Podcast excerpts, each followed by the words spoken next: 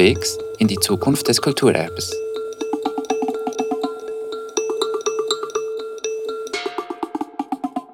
Wohin damit? Unterwegs in die Zukunft des Kulturerbes. So heißt dieser Podcast. Ein Podcast von der SKKG mit und für die Fachcommunity. Mein Name ist Alain Glor, ich bin Projektleiter bei der Stiftung für Kunst, Kultur und Geschichte, kurz eben SKKG. In diesem Podcast geht es ums Thema Kulturerbe. Ich erzähle dir, woran wir dran sind bei der SKKG, was uns gelungen ist, woran wir gescheitert sind, wohin es gehen soll. Wohin es gehen soll. Dieser Podcast begleitet den Weg zu einem konkreten Fernziel. Etwa 2027 öffnet die SKKG in Oberwinterthur die Türen zu einem neuen Ort für die Arbeit und Auseinandersetzung mit Kulturerbe. Wir planen ein neues Sammlungshaus. Was wird das für ein Ort? Für wen und warum braucht es ihn? Das sind Fragen, die uns in diesem Podcast beschäftigen. Mit dem Sammlungshaus soll weder ein Museum noch ein Schaudepot entstehen, sondern ein neuartiges Zuhause fürs Kulturerbe. Wie du aus der eigenen Arbeit wohl weißt, ist das Entwerfen von etwas Neuem immer besonders schwierig und besonders spannend. Und ich werde jetzt gleich einsteigen mit einer kurzen Einführung in das Vorhaben von Campo und vom Sammlungshaus. Ich hoffe, dass das nicht zu lange wird. Ich möchte aber für uns alle eine Grundlage legen. Und es kann ja auch sein, dass ihr, wenn ich was hier erzähle, ähm, anders verstanden habt oder anders versteht eigentlich. Und dann würde das schon bedeuten, dass wir erste produktive Differenzen haben, sozusagen für den Tag danach. Das bin ich in einem Workshop bei der SKKG. Dazu haben wir Daniel Tyradellis eingeladen. Dies mit der Aufgabe, kritisch auf unser Sammlungshausprojekt zu schauen. Daniel hat schon viele Ausstellungen gemacht. Er ist Professor für interdisziplinäres Kuratieren am Humboldt Forum in Berlin. Er gilt als eine der wichtigsten Stimmen, wenn es darum geht, die Welt der Museen und des Kulturerbes weiterzudenken. Ja, also ich äh, arbeite seit 25 Jahren als Kurator hatte aber immer so das Gefühl, man, was das Museum ist, ist, steht nicht ein für alle Mal fest. Das muss irgendwie immer wieder neu gedacht werden und heute ist dringlicher denn je, aus Gründen, über die wir sicherlich reden werden. Bevor Daniel zu unserem Workshop kam, habe ich mich schon ein paar Mal mit ihm über die Idee vom Sammlungshaus unterhalten. Off the record, sozusagen erstmal noch ein Buch oder Haus mit sieben Siegeln. Also das heißt, ich habe natürlich ein bisschen gelesen, ich verstehe die Motivation, glaube ich aber ähm, vor allem glaube ich, also das heißt, ich habe es noch nicht durchdrungen verstanden, was es ist. Und ich hatte auch manchmal so ein bisschen den Eindruck, hm, es hat auch eine etwas fugative Tendenz, Antworten zu geben, die den, die den Zweck haben, die Antwort vor sich herzuschieben. Stopp schnell. Fugativ. Also ich weiß nicht, wie es dir geht, aber ich musste das kurz nachsehen. Fugativ heißt so viel wie flüchtig oder flüchtend. Aber zurück zu Daniel. Ich sage das jetzt so deutlich, das wird jetzt heute noch häufiger passieren, dass ich sozusagen ich so ein bisschen dazu neige, etwas polemisch zu reden. Das ist nicht böse gemeint und ist wahrscheinlich auch zur Hälfte falsch, aber äh, oder sogar zu drei Viertel. Aber äh, am Ende äh, freue ich mich immer, wenn es mir Energien freisetzt. Also jetzt blöd gesagt, ich habe keine Idee, warum es sowas braucht. Ich glaube aber schon. Hui, das kann ja heiter werden. Also los, tauchen wir ein. Aber bevor ich darauf eingehe, was das Sammlungshaus genau für ein Ort werden soll, wo stehen wir im Prozess dorthin? Die erste Phase des Architekturwettbewerbs ist vorbei. Die hat im März gestartet, eine offene Ausschreibung. Es haben sich rund 70 Teams beworben, wir haben zwölf ausgewählt. Im April wird der Sieger feststehen. Wir werden in eine ungefähr zweijährige Planungsphase gehen, abgeschlossen durch eine ungefähr zweijährige zweijährige Realisationsplanung. Und damit glauben wir, ein wirklich guter Moment, auch nochmals um das eigene Programm, das jetzt steht, anzuschauen, aber auch nochmals zu schärfen. Nochmals zu schauen, wo sind unsere blinden Flecken etc. Da stehen wir also jetzt, in diesem Moment. Ich bin mittendrin. Vielleicht geht dir das beim Zuhören aber etwas zu schnell. Vielleicht muss ich doch noch etwas zurückschauen. Denn alles beginnt eigentlich mit der Sammlung, die die Stiftung besitzt. Um diese Sammlung kümmert sich die Stiftung, aber eigentlich stimmt auch das nicht ganz. Wir würden hier keinesfalls zusammensitzen, wenn es Bruno Stefanini und seine Sammelleidenschaft nicht gegeben hätte. Ähm, er hat gesammelt ein bisschen wie ein Kapitalist, also so wie er sein Immobilienportfolio und Immobilienvermögen aufgebaut hat, so hat er auch gesammelt. Oder ist das jetzt gar viel Vergangenheit für einen Podcast, in dem es eigentlich um die Zukunft gehen soll? Ja, okay, um die Zukunft der Vergangenheit, aber trotzdem. Also äh, bei Hegel heißt es halt, äh, die Gegenwart kommt über den Umweg der Vergangenheit aus der Zukunft. Und das finde ich ist weiterhin richtig, auch wenn der Mann lange tot ist. Die Gegenwart kommt über den Umweg der Vergangenheit aus der Zukunft. Bist du jetzt völlig verwirrt? Also, wenn wir uns hier im Podcast mit der Zukunft des Kulturerbes auseinandersetzen, dann tun wir das mit bestimmten Zielen, Ängsten, Wünschen. Diese Ziele, Ängste und Wünsche haben immer etwas mit der Zukunft zu tun. Sie stammen aber aus der Vergangenheit. Und daraus nun speist sich die Gegenwart. Die Gegenwart ist dieser ewige Loop zwischen Vergangenheit und Zukunft. Ich für mich habe dafür diese zugegebenermaßen etwas verkürzende Formel gefunden. Wir erinnern uns vorwärts.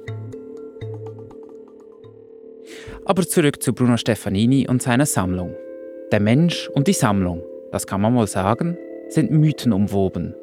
Bruno Stefanini lebte von 1924 bis 2018. Aber in den Köpfen und in der Erinnerung lebt er weiter. Als, Zitat, Immobilienkönig, der nichts gegen Hausbesetzer hatte. So beschrieb ihn die NZZ kürzlich in einem Porträt über die Stadt Winterthur, die Heimatstadt von Bruno Stefanini. Seine Sammlung wurde auch schon mit der Höhle von Alibaba verglichen. Über 85.000 Objekte sind es. Zitat, das Chaos ist schwer zu beschreiben, schrieb der Schweizer Schriftsteller Michael Hugentobler letztes Jahr im Tagesanzeiger. Weiter schreibt er, Zitat, es ist die in Kartonschachteln verpackte Alltagsgeschichte der Menschheit, die sich bis unter das Dach stapelt. Paul von Hindenburgs Filzhut, Stockschirm und Wolltuchmantel, ein Koffer Napoleons, Helme, Büsten, Statuen, ein geflochtener Kinderwagen, ein Schaukelpferd, mittelalterliche Rüstungen. Dieses Chaos, von dem Michael Hugentobler spricht, das haben wir, hat die SKKG in den letzten Jahren zu bändigen versucht. Sie hat alle Objekte, die während Jahrzehnten an unterschiedlichsten Orten gelagert waren, temporär in einem Depot zusammengebracht, gereinigt, fotografiert und inventarisiert.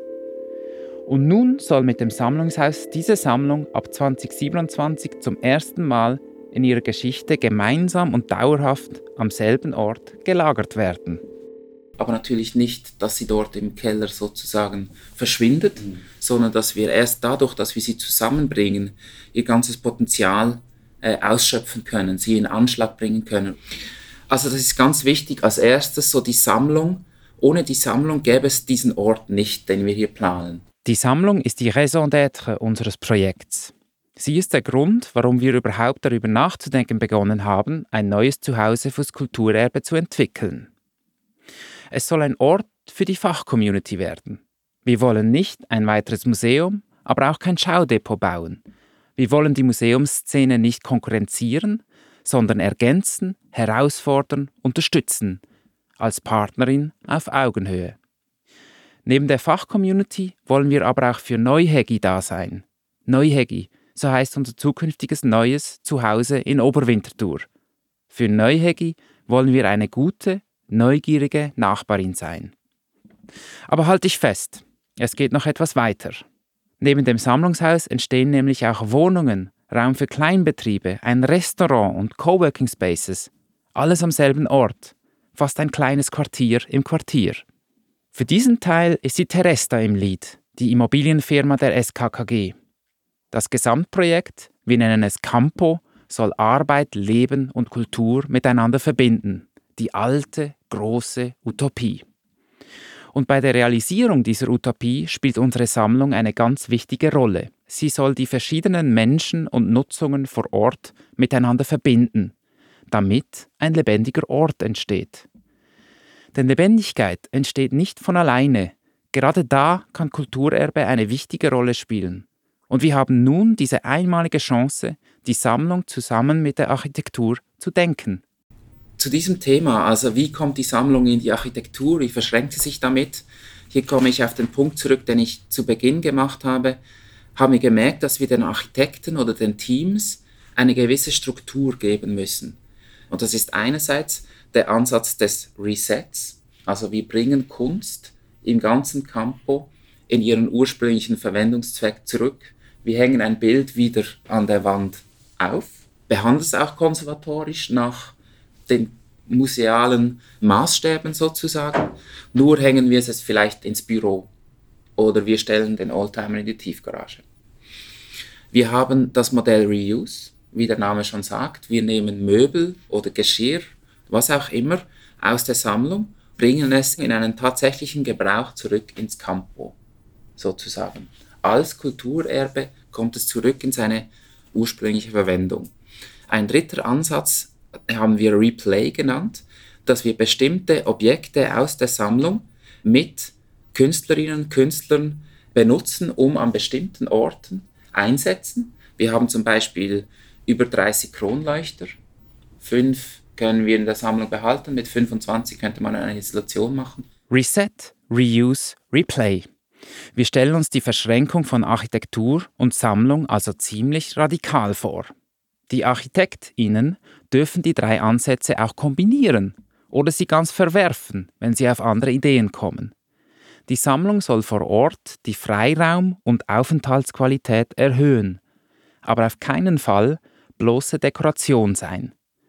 Sie soll produktiver Stolperstein sein, zum Dialog anregen.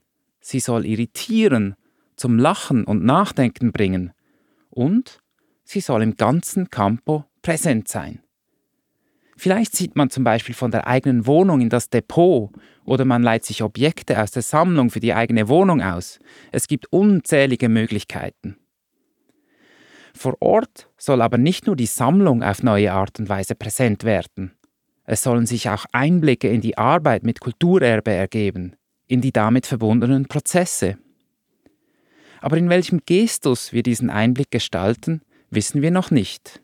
Ziehen wir den Vorhang Geben wir Einblick in etwas Geheimnisvolles?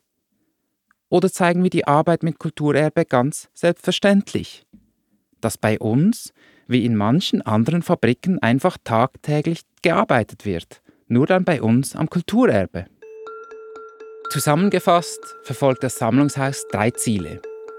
Erstens soll die Sammlung erstmals in ihrer Geschichte am gleichen Ort professionell gelagert und bewirtschaftet werden. Zweitens sollen tiefe und spannende Einblicke in die Arbeit mit Kulturerbe und in die Sammlung geschaffen werden. Und drittens soll ein Hub für die Zukunft des Kulturerbes entstehen. Ein Ort fürs Gemeinsame, Achtung, ich habe es heute schon mal eingebracht, vorwärts erinnern. Und dann kam ich endlich zum Schluss meiner Einführung ins Projekt. Und ich glaube, das ist schon mein letzter Punkt, was natürlich auf einer tieferen Ebene dann ganz wichtig wird für die erste Frage, mit der wir wohl gleich einsteigen werden, welche Institutionen braucht das Kulturerbe der Zukunft, heißt auch hier ganz konkret, welche Räume, welches Programm braucht das Kulturerbe der Zukunft. Wir haben zum Beispiel diesen Raum des Hangars angedacht, 240 Quadratmeter. Das muss äh, vor allem ein sehr hoher Raum werden, der kann bis zu sieben Meter jetzt hoch werden und soll eine Probebühne sein, ein, eine offene Werkstatt mit Präsentationscharakter. Daneben vielleicht noch herausheben kann ich die vier Studios auf 50 Quadratmeter, die für externe Forschende und für uns selber zur Verfügung stehen sollen, ähm, aber auch zu einem Raum zusammenschließbar sein sollen. Am Ende wurde es also doch noch etwas konkreter. Hangar, Studios, Konservierungsateliers, natürlich das Depot in verschiedene Zellen aufgeteilt. Insgesamt ist das Sammlungshaus über 10.000 Quadratmeter groß. Davon das Depot alleine 7.000, so groß wie ein Fußballfeld. Daniel hat sich meine Ausführungen aufmerksam angehört. Vorher war das Projekt für ihn ja nicht ganz fassbar. Und jetzt? Ja, vielen Dank. Ähm, ich meine, ich hatte es ja auch gelesen, das heißt, so Pi mal Daumen hatte ich jetzt ein Bild, aber das hat sich jetzt einerseits konkretisiert, andererseits eher verwirrt, aber das ist ja auch logisch. vielleicht kann ich mal so eine naive Nachfrage, also Sammlung und Lebendigkeit. Äh, also jetzt als Laie würde man ja eher mal sagen, Sammlungen sind eigentlich die Verkörperung des Toten. Also wie, wie, wie denkt ihr das? Also ich frage jetzt halt auch vor dem Hintergrund, wenn man sagt, äh, mit dem Begriff Museum noch irgendwie was machen will, da stehen Sachen rum, und oder da würde ich mich so ein bisschen an Robert Faller dranhängen. Museen haben den Zweck, dass man nicht hingehen muss. So, ne? Das heißt, ähm, es ist gut, dass man weiß, dass es sie gibt, aber man geht eigentlich nicht freiwillig da rein, weil es einfach zu langweilig ist. Ne? Bin ich der Erste, der das unterschreibt. Also ich finde das alles fürchterlich langweilig. Aber es wäre schon doof, wenn es weg wäre. Ne? Also das heißt, man hat ja ohnehin so ein etwas eigentümliches Liebesverhältnis zu, diesem, zu dieser Art von Örtlichkeit, gerade wenn es um die Frage der Sammlung geht. Daniel hat uns gefragt, wie wir das denken. Totes Kulturerbe und Lebendigkeit. Für ihn stellt sich diese Frage bei Sammlungen besonders scharf, weil es nicht einfach ist, zu Sammlungen einen Bezug herzustellen, sie zum Sprechen zu bringen, im Gegensatz zum Beispiel zu Themenausstellungen, also Ausstellungen, in denen Objekte aus bestimmten Sammlungen anhand einer Erzählung oder anhand einer These eine Funktion einnehmen können. Da spricht er einen zentralen Punkt an. Wie schaffen wir es, dass totes Kulturerbe im Campo Lebendigkeit herstellen kann? Daniel ist sich nicht sicher, ob es der richtige Weg ist, die Prozesse zu zeigen, die mit der konkreten Arbeit mit Kulturerbe zu tun haben, also das Restaurieren, das Konservieren etc., wie auch wir das vorhaben. Also jedes Objekt, ob das jetzt die Mona Lisa ist oder eine Socke von mir oder so, ist, äh, ist sozusagen erstmal eigentlich total egal, außer man lädt es kulturgeschichtlich auf, um dann das Phantasma von Aura oder sonst wie äh, zu produzieren. Und wenn ich jetzt sage, ich verfolge die Idee, dass ich was präsentiere, aber auch die Arbeit daran zeige, dann baue ich eigentlich äh, am Abbau, wirklich am Abbau von jeder Wertschätzung des einzelnen Exponats prinzipiell eher mit, weil man sich denkt, ach so ist das, das ist ja alles nur ein gemachter Effekt. Das ist einerseits ein Aufklärungsprozess, weil dann denkt man, ja, genau so ist es. Andererseits nimmt man aber auch was weg, nämlich dass dieser gemachte Effekt ja trotzdem wichtig ist, dass es das gibt und dass dieses Brimborium, das man drumherum inszeniert, Teil dieser vermeintlichen Identität von Sammlungsobjekten ist. Und das ist für mich so ein Widerspruch. Guter Punkt. Aufklärung oder Aura, um es mal überspitzt zu formulieren. Beides ist wichtig. So wie ich Daniel kenne, liegt für ihn im Widerspruch aber auch das Potenzial für Neues. In diesem Sinne sind wir gar nicht so schlecht unterwegs. An diesem Punkt der Diskussion meldet sich mein Chef Christoph Lichtin. Er ist Geschäftsführer der SKKG. Oh, und er saß etwas weit entfernt vom Mikro. Also im Kern ist unsere Aufgabe, uns mit Kulturerbe zu beschäftigen. Und das ist eigentlich als Prozess immer ein Dialog darüber, was wichtig ist oder was einen Wert hat oder was Bedeutung hat. Und ich glaube, das ist der Betriebsmodus, den wir suchen hier. Wie kommen wir in, diese, in diesen Dialog und auch genau diese Konflikte, die du alle angetönt hast, Humboldt-Forum, die haben wir intern auch. Welche Objekte kann man ins Replay bringen, welche dürfen nur Reset sein? Das ist genau dieser Dialog. Was ist wichtig, was hat Bedeutung, wem gehört was und wer entscheidet darüber, in welchem Modus etwas verwendet wird. Daniel fragt dann zurück. Ist das nicht zu sehr eine Expertinnen-Diskussion? Setzen wir, also die SKKG, das Thema Kulturerbe und seine Bedeutung nicht zu sehr voraus? Ihm leuchtet unsere Idee aber ein, die Sammlung näher zu den Menschen zu bringen, da, wo sie halt ihr Leben leben, dass wir Brücken bauen und Öffnungen erstellen wollen, weil es sozusagen gebaute Vermittlung sei. Könnte man dann nicht auch mutiger sein? fragt er. Gibt es auch eine Möglichkeit, Objekte zu denken, ohne das mit, dem, mit der Agenda von Erinnerung, Gedächtnis, Erbschaft zu denken? Kann man Objekte nicht synchroner denken? Mal blöd gesagt. Also als Verdichtung von Konflikten.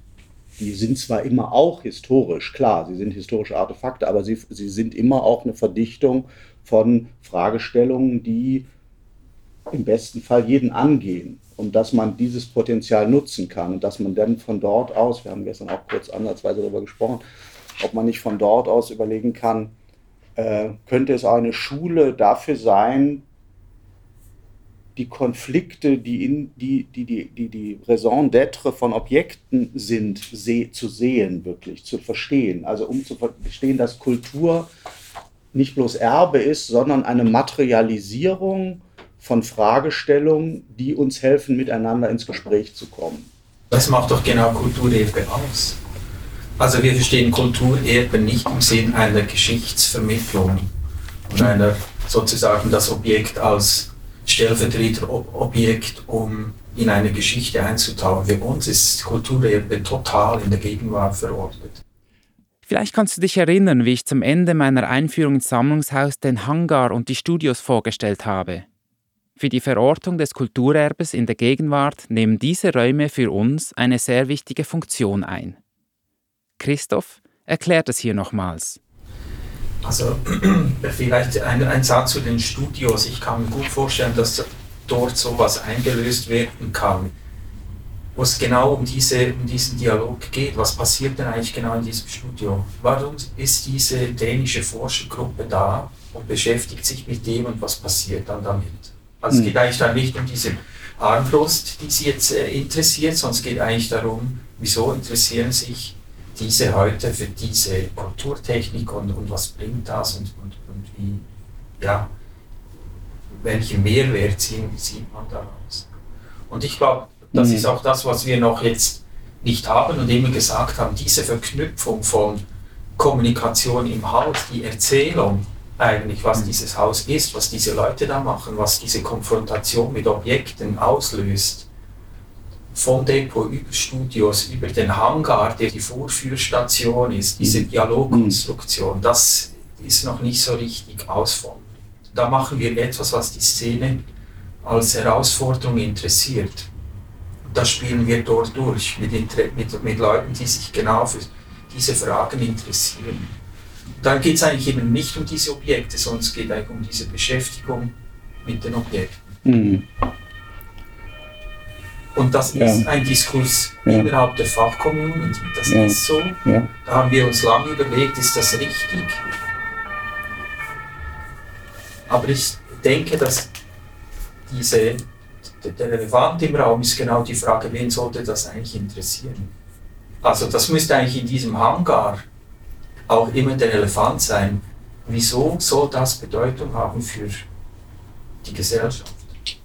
finde ich total richtig und, und gleichzeitig gehört immer dazu, dass eigentlich es ja nur um das Stellen dieser Frage geht. Ne? Es geht nicht darum, eine Antwort zu finden, sondern dass man eigentlich im besten Fall immer wieder neue Konstellationen schafft, in denen man sich fragt, wofür soll das eigentlich gut sein? Ja, das sind Fragen, die uns auch im Sammlungshausprojekt immer wieder antreiben und umtreiben werden. Wofür soll das gut sein? Wen soll das interessieren?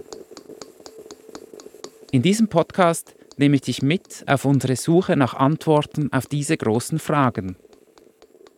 Was mir deutlich wurde an diesem Tag mit Daniel, wir können noch lange behaupten, dass wir kein Museum sein wollen. Wir stecken trotzdem in diesem Kontext drin. Damit müssen wir arbeiten und wir müssen es weiterhin aushalten, dass wir selbst noch um Antworten ringen. Wir seien fugativ, hat Daniel gesagt. Kannst du dich noch erinnern? So ein bisschen flüchtig und flüchtend unterwegs. Vielleicht erfinden wir ja das fugative Museum als neue Form. Vielleicht haben wir auch einfach noch keinen Begriff davon, was es werden soll. Apropos, hast du vielleicht eine bessere Bezeichnung für unser Sammlungshaus? Wir sind nämlich schon länger nicht wirklich happy damit und haben uns deswegen schon ziemlich den Kopf zerbrochen. Und was sagst du sonst zum Sammlungshaus? Wofür soll es gut sein?